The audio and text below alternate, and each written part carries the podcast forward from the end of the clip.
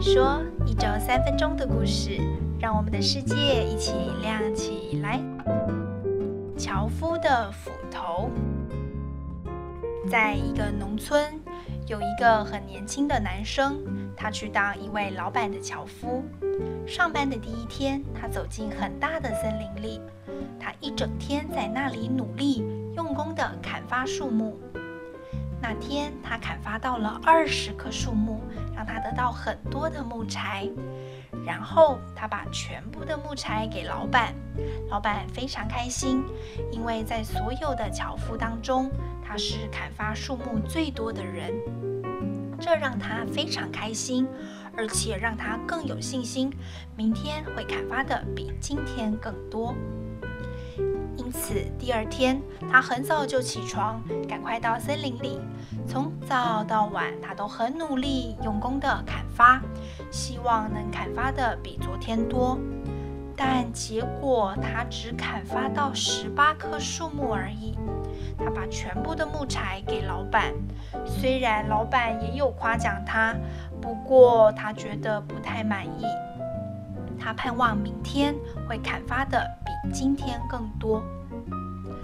于是第三天，他比昨天更早起床，一整天都很努力、用功地砍伐树木，比两天前更努力。结果他只砍伐到十六棵树木而已，害他难过得不得了。当天晚上，他把全部的木柴给老板，他觉得自己已经充分工作。但做得不好而感到十分难过，他向老板道歉。老板没骂他，反而问他一个问题：“你上次磨斧头是什么时候？”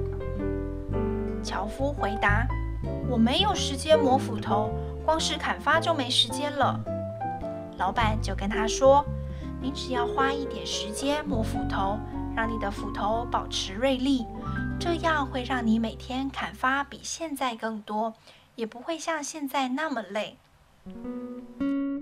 大家每天在生活中要处理很多事情，有的人可能会遇到很多问题，比如说工作、朋友、身体健康等等。这些困难可能会害大家的心不太舒服、不安，每次要尽心尽力去解决那些问题。后来会让你们觉得很累，觉得没有精神。在这个故事中，我们的心好像斧头，如果天天只是去使用它，却没有时间去照顾我们的心，我们的心会渐渐失去力量。这样我们怎么过日子呢？其实有很好的方法来帮助大家恢复自己的心，那就是禅修。因为你禅修了之后，会让你的心有力量，遇到什么困难都不怕了。说到这里，希望大家每天都可以找出一点时间来打坐，让大家的心能够时刻充满力量。